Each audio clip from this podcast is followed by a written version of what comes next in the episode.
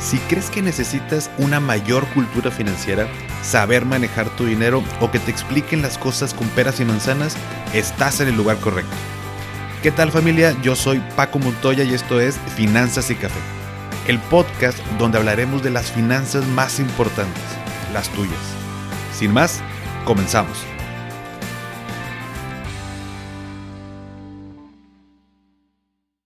Hola a todos y bienvenidos de nuevo a Finanzas y Café. Espero que estén teniendo un excelente inicio de semana. ¿Comprar o rentar casa? Es una duda que muchos tenemos y que varios me han preguntado a través de Instagram.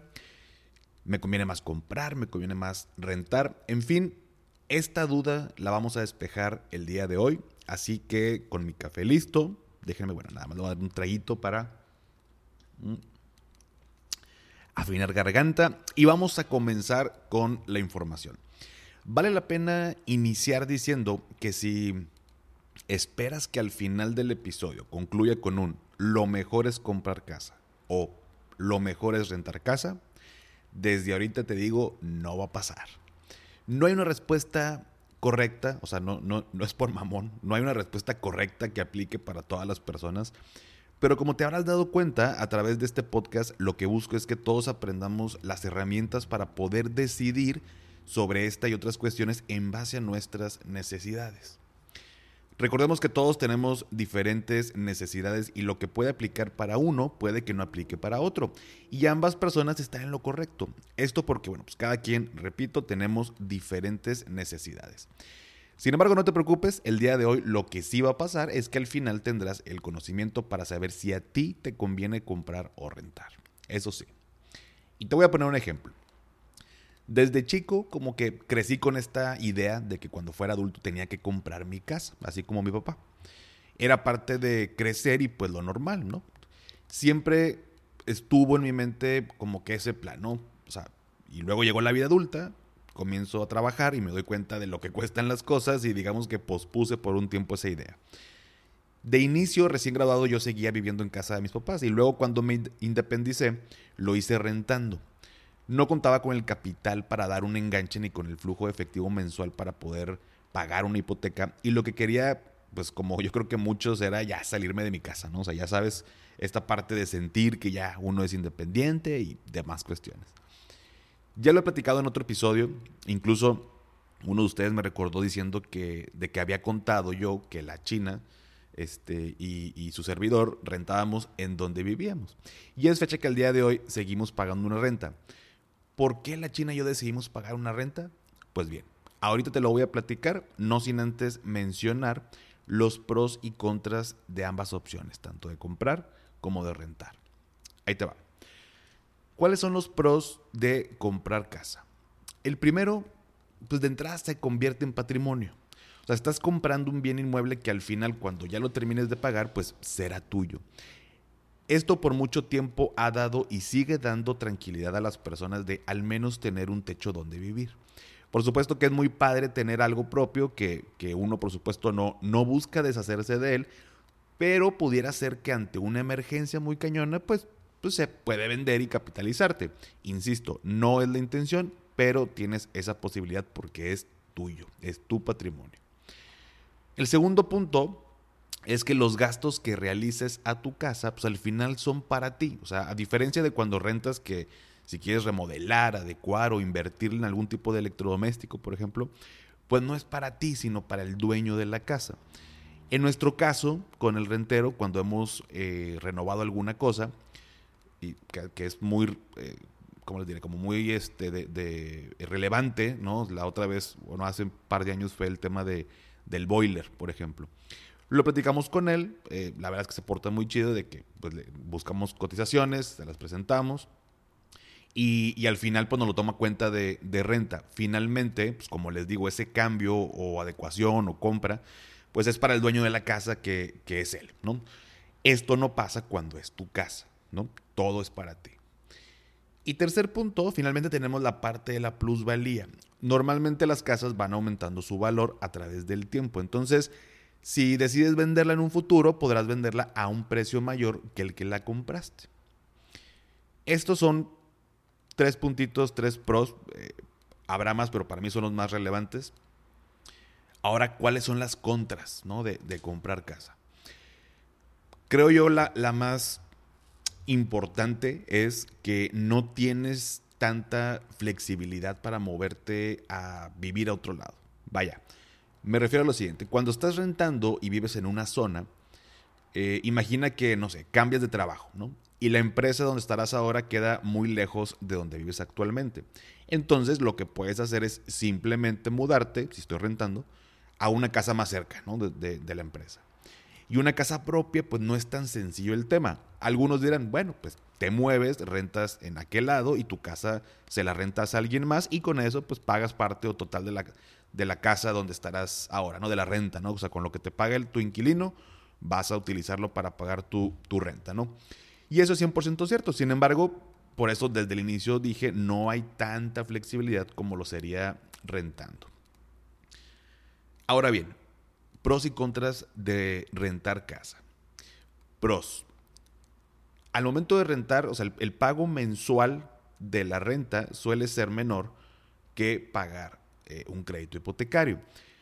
Me refiero a que, en una, que, a que una misma propiedad, si la vas a comprar, el monto mensual del crédito sería mayor que lo que se paga de renta. Y esto pues te puede ayudar a que tu flujo mensual no se vea impactado de manera importante. Ahorita más adelante te voy a eh, pasar unas preguntas que te ayudan a, decidir si comprar o rentar, pero este primer punto como un pro de, rentar casa es que pues la renta es menor, suele ser menor, eh, entonces digamos que tengo más flujo mes tras mes libre para poderlo destinar a otra cosa.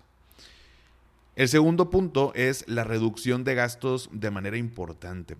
Em, puedes decidir vivir cerca ya sea de tu trabajo para, para eliminar o reducir el gasto de transportación. Incluso no necesariamente tiene que ser del trabajo. Me ha tocado platicar con, con, personas que deciden rentar cerca, por ejemplo, de casa de sus papás, porque tienen hijos pequeños y ambos, tanto el papá como la mamá, trabajan y esto les ayuda a que sus familias les cuiden a los niños mientras trabajan o, que queden más cerquita o incluso vivir cerca del colegio, del kinder, de la primaria donde están sus hijos, pues para, para eliminar, para, perdón, para minimizar el, tema de la transportación, Digamos que te da esa libertad de vivir y moverte en donde tú quieras. Obvio, mientras tu flujo lo permita, ¿no? Pues hay zonas más caras, hay zonas más baratas, pero en ese segundo punto, al momento de rentar, me permite ser más flexible en la reducción de gastos, ¿no? Es, una reducción mucho más eh, importante. Y tercer punto, los gastos de mantenimiento y reparación de la casa corren por cuenta normalmente del rentero o del dueño de la propiedad. Claro que no, aplica si un día es una fiesta y se hace un desmadre y te rompen todo, ¿verdad? O sea, creo que es más claro este punto, pero bueno, por si acaso alguien lo toma de, de, otra manera. Me refiero a que el mismo gasto, por ejemplo, que les contaba del boiler, pues lo pagó el, el bueno, se negoció con el rentero y, bueno, nos descontó de la renta, pero pues al final el boiler se queda este, ahí en la casa, pero lo paga el, el, rentero. O si de pronto quiere pintar la, eh, eh, la casa, darle ahí otra manita de gato, este, ponerle que si el mini split o que si las lámparas, en fin, todos esos gastos de mantenimiento y, reparación, pues normalmente los hace el rentero. Y insisto, ¿no? Si tú tuviste la culpa y tronaste algo, pues tú lo pagas, ¿no? Pero, pero bueno, ese es un sentido común. Y contras de rentar una casa, principalmente eh, veo, veo tres. La primera, la más obvia de todas, pues no es tu casa. A futuro, eso no cuenta como parte de tu patrimonio. O sea, digo, creo que eso es muy, muy claro y muy obvio. El segundo punto es que, pues justo eh, ahí como haciendo el match con, con cuando veamos el tema de, de comprar, todas las adecuaciones, cambios, remodelaciones que quieras hacer, no te las vas a quedar tú, por decirlo de alguna manera, sino que se las haces a la casa de alguien más. Y digamos que si un día, por ejemplo, se te antoja hacer un asador de esos empotrados en, en tu patio, pues cuando ya no vivas ahí, no, no es como que lo puedes arrancar de la pared y llevártelo, ¿no? Entonces ya se queda ahí. Y si bien ahorita te mencionaba que la parte de mantenimiento y reparaciones normalmente corren a cuenta del rentero, este tipo de, gustitos o de lujitos, pues no te los paga, ¿verdad? O sea, a menos que, el, que al dueño también le interese ponerlo en su casa, pero bueno, Al menos en nuestra experiencia no es así. Ese tipo de cosas, pues si quieres hazlo y se, y se platica con el dueño de la casa si también te lo permite y pues ya se hace, pero pues ahí se queda, ¿no? Entonces, eh, todo ese tipo de reparaciones, adecuaciones, cambios, pues eh, para mí también es un, es un contra. Y tercero, dependiendo por cuánto tiempo firmes tu contrato, pero pues un día el dueño te puede decir, oye, ¿sabes qué? Necesito la casa y acabando el contrato, pues bye, ¿no? O bien que aumente tanto la renta que pues decidas mudarte porque ya es mucho para tu flujo mensual. Esta incertidumbre de pronto no está tan chida, porque no es como que puedas planear a futuro a muchos años porque no tienes la certeza de, de cuánto tiempo estarás ahí. Entonces, hasta ahorita, como verás, cada una de las decisiones tiene sus pros y sus contras.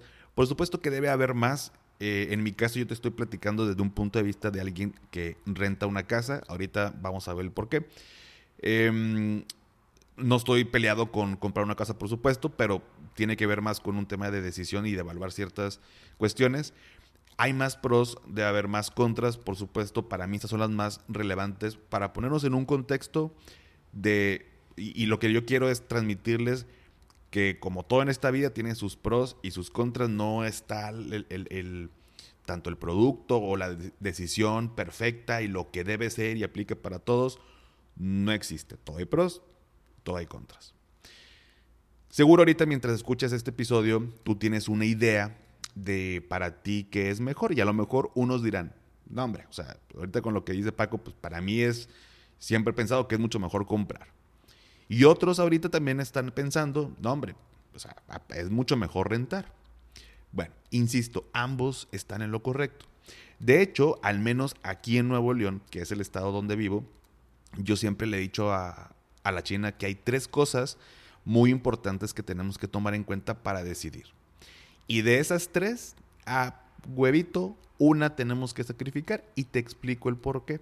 Las tres cosas son distancia, tamaño y costo.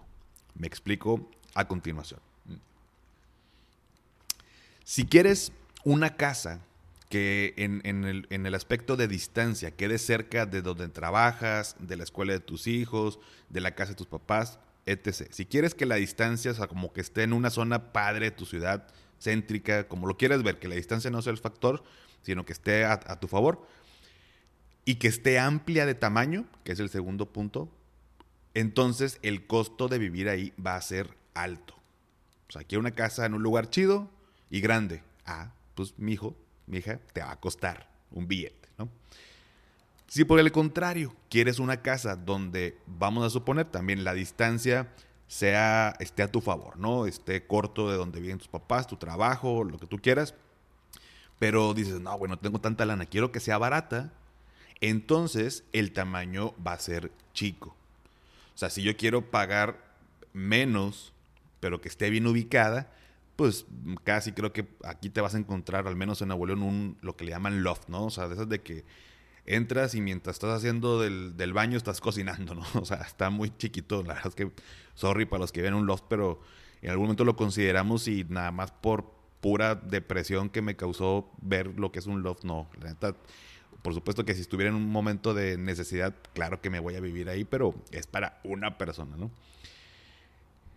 Eh, otro escenario, si quieres una casa que sea de buen tamaño, o sea, grande, vamos a ponerle, y que no cueste tanto, o sea, que esté a bajo costo, entonces la vas a encontrar a una distancia lejos. No va a estar céntrica, no va a estar cerca de tu trabajo tal vez. Eh, va a depender mucho de ciertos factores, pero normalmente si quiero algo grande, pero de bajo costo, pues la distancia es lo que vas a tener que sacrificar. Entonces puedo continuar, pero si te fijas, siempre hay una cosa en nuestro caso que tenemos que sacrificar. Por supuesto que si el dinero no es un tema, pues podría vivir en una zona chida, casa grande y pagando lo que cueste vivir ahí. Pero la mayoría de las personas, siendo realistas, no estamos en esa posición y por eso se complica mucho a la hora de decidir comprar o rentar y saber en qué zona, cuánto hay que pagar, que si crédito o no y demás dudas que seguramente sigues teniendo. Por esta razón te quiero compartir unas preguntas que nos ayudaron a decidir a la China y a mí sobre rentar o comprar en este momento y espero que te sean de utilidad. Ahí te van. La primera,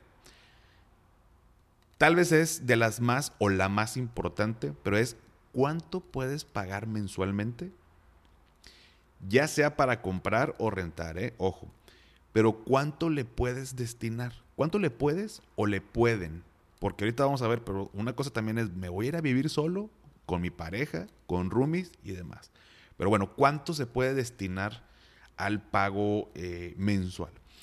Te toparás en internet eh, algunos expertos que mencionan porcentajes que, le puedo destinar al tema de vivienda, vamos a categorizarlo de esa manera, que no sea más del 30%. Creo que el 30% está bastante adecuado, por supuesto tomando en cuenta si es la renta o la hipoteca, más los demás gastos de servicios y, temas de la casa. O sea, en ese 30% estoy englobando lo que pagues de renta o lo que pagues del crédito hipotecario, más servicios que, agua, luz, internet, todo este rollo, ¿no?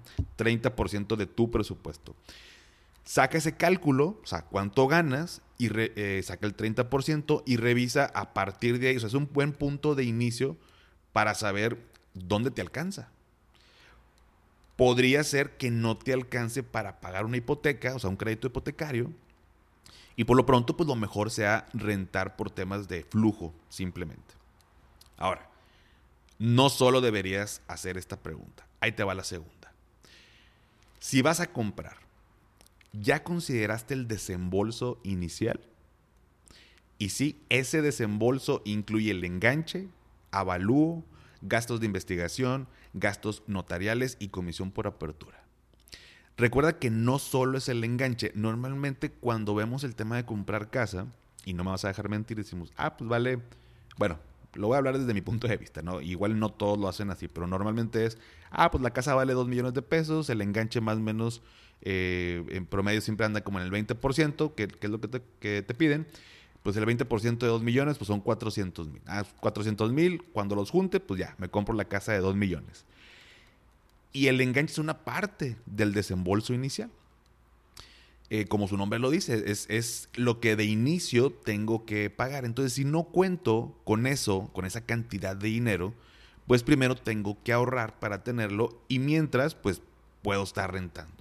Entonces, repasando para no perder el hilo. La primera pregunta, ¿cuánto puedes destinar mensualmente para el tema de vivienda? Y segundo, desembolso inicial. Si ahorita no tienes esa cantidad, pues de plano descarta en este momento comprar casa. En un futuro la podrás comprar, pero primero hay que ahorrar para esta, para esta parte, ¿ok? Porque es adicional a luego el, pago mensual del crédito, ¿no? O sea, sacas el desembolso y luego ya el restante pues está financiado y pues es mensualmente un, un pago. Número tres, ¿en qué zona quieres vivir? Este fue un factor importantísimo para la China y para mí. Yo eh, vivía a 45 minutos de mi oficina siempre hacía por el tráfico y lo que ustedes quieran. Y el mudarme a rentar una casa más cara, y, me refiero más cara en, cuestión de, de, lo que mensualmente se paga, pero a tres minutos de mi oficina me ahorró dos cosas, tiempo y dinero. Y bueno, un asterisco, así como a pie de página, este, el estrés que genera el tráfico, al menos aquí en, en Nuevo León, ¿no? en la zona de Monterrey y zona metropolitana. Eh, tiempo y dinero. Y, fíjense lo que hicimos. Hicimos cálculos, la China y yo, ¿y qué crees? Lo que nos ahorrábamos en gasolina de ambos, porque ambos trabajamos, ambos eh, eh, pues, gastamos en gasolina, eso que nos ahorrábamos eh, por vivir más cerca de, de, nuestras oficinas, también la China, o sea, coincidentemente mi oficina estaba a tres minutos y China cinco, ¿no? Pero ese ahorro era lo que pagábamos extra por vivir en esta zona. Es decir, oye, allá 45 minutos pagamos menos de renta, ¿no? Sí, pero ese ahorro, si, si lo calculamos, o bueno, en, este, en su momento sí lo calculamos, era el equivalente a lo extra que íbamos a pagar por vivir en una zona más cara. Entonces, por supuesto que decidimos vivir en esta zona más cara porque así lo que ganamos fue pues más tiempo y menos estrés, ¿no? O sea, en otras palabras, el vivir más lejos pagando menos renta es un ahorro mal entendido. Claro que cada caso es eh, particular, pues es muy diferente, pero en nuestro caso hicimos el cálculo y daba exactamente igual. Por esta razón mi sugerencia es revisa en qué zona quieres vivir y haz este ejercicio. ¿Cuánto estarías pagando de más por vivir ahí y cuánto es el ahorro al menos en la parte de transportación, que es lo, más así, este, em, directo, ¿no? Directito ese, primer ejercicio. Y pudieras llevarte una sorpresa. No está de más que lo hagas y, no nos vayamos con este simple, o sea, no ser tan absolutistas de aquí pago menos, entonces gasto menos, y allá es más caro, entonces gasto más. Hay que ver con números. Si tienes dudas, platícame y lo analizamos, pero pero ese es el, tercer punto, la tercera pregunta. Repasando de nuevo, porque no quiero que pierdas el hilo, la primera pregunta, ¿cuánto puedes pagar mensualmente? La segunda, considerar el desembolso inicial. La tercera, que acabamos de ver, en qué, perdón, de, de escuchar, eh, en qué zona quieres vivir. Cuarta, otra que es buenísima. ¿Vas a vivir solo o sola? ¿O vas a tener roomies? ¿O puedes considerar tener roomies? Esta es una pregunta súper importante, súper buena, pero lo digo porque es todo un tema vivir con más personas. Ya pasamos por eso, yo ya lo he vivido, ya hablaremos de esto en otro episodio, pero financieramente hablando puedes acceder a vivir en una zona muy chida, muy céntrica o muy nice, como lo veas, como lo quieras decir.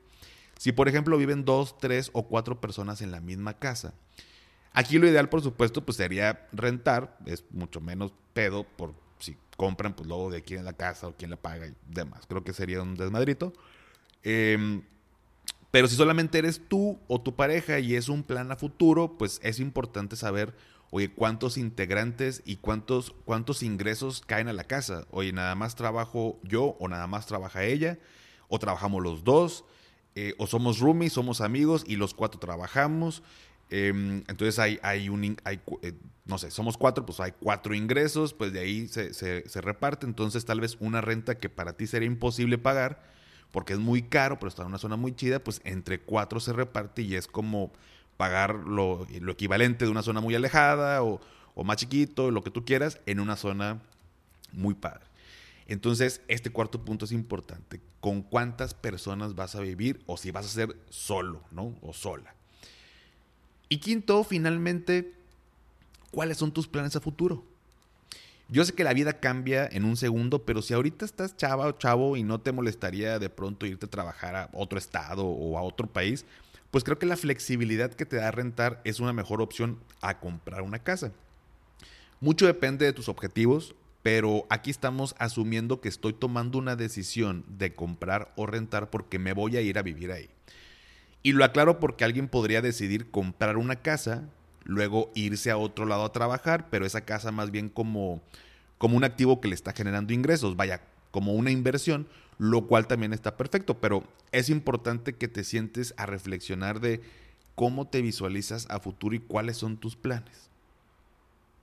Entonces, resumiendo lo que acabamos de decir hasta ahorita el día de hoy. Primero que nada, las, voy a repasar de nuevo las preguntas. Para saber qué es mejor, comprar o rentar casa, la respuesta la tiene cada uno de ustedes. Analicémoslo desde el punto de vista, desde tus necesidades y hasta las preguntas, ¿cuánto puedo pagar? ¿Tengo para pagar el desembolso inicial al comprar o no? ¿En qué zona quiero vivir? ¿Cuántas personas viviremos en esta casa? ¿Cuáles son tus planes a futuro? Además de estas preguntas, haz cálculos. Recuerda lo, de distancia, tamaño y costo. De esos tres factores, ¿a qué le das más peso tú? Claro que si para ti hoy el dinero no es problema, como te decía anteriormente, pues olvídate de este punto, ¿no? Pero si no, reflexiona y decide a qué le das más peso y ya tendrás un buen parámetro para saber dónde buscar. Y si ya decides comprar casa, ahora viene el tema del crédito hipotecario. Sin embargo, eso lo platicaremos en otro episodio. ¿Sale? Así que familia, si llegaron hasta aquí, pónganme eh, en los comentarios del post del día de hoy un emoji pues, de una casa, más que obvio. Y bueno, ya sabes que esto me ayuda para saber qué tantas personas se quedan hasta el final y seguir trayéndote episodios padres que te gusten, te ayuden y nos ayude a crecer a todos. Si todavía no has calificado el podcast en Spotify desde la aplicación, me ayudarías muchísimo si me regalas cinco estrellas. Obviamente, solo si crees que las merezco. Y esto me ayuda a tener mayor visibilidad ante Spotify y ante más personas, para llegar a más personas. Acabo de abrir un grupo en Telegram donde les estaré compartiendo. Por ahí se habrán dado cuenta que fui a México la semana eh, pasada a grabar el audiolibro. Ahí les estaré compartiendo avances de lanzamiento de este mismo audiolibro y actualmente les he estado compartiendo por allá archivos, tips eh, financieros, por supuesto. Así que si no te quieres perder esta info y así poder estar más en contacto, te dejo la liga para que te unas en la descripción de este episodio. It's free. O sea, gratis pues. Sígueme en Instagram y en TikTok como arroba finanzas y café. Y también ya lo sabes, dale seguir en Spotify para que te aparezcan los episodios en automático cada lunes. Y antes de despedirme, recuerda, haz lo que te haga feliz Tómate un rico café, te mando un abrazo y espero que tengas un excelente inicio de semana. Hasta pronto.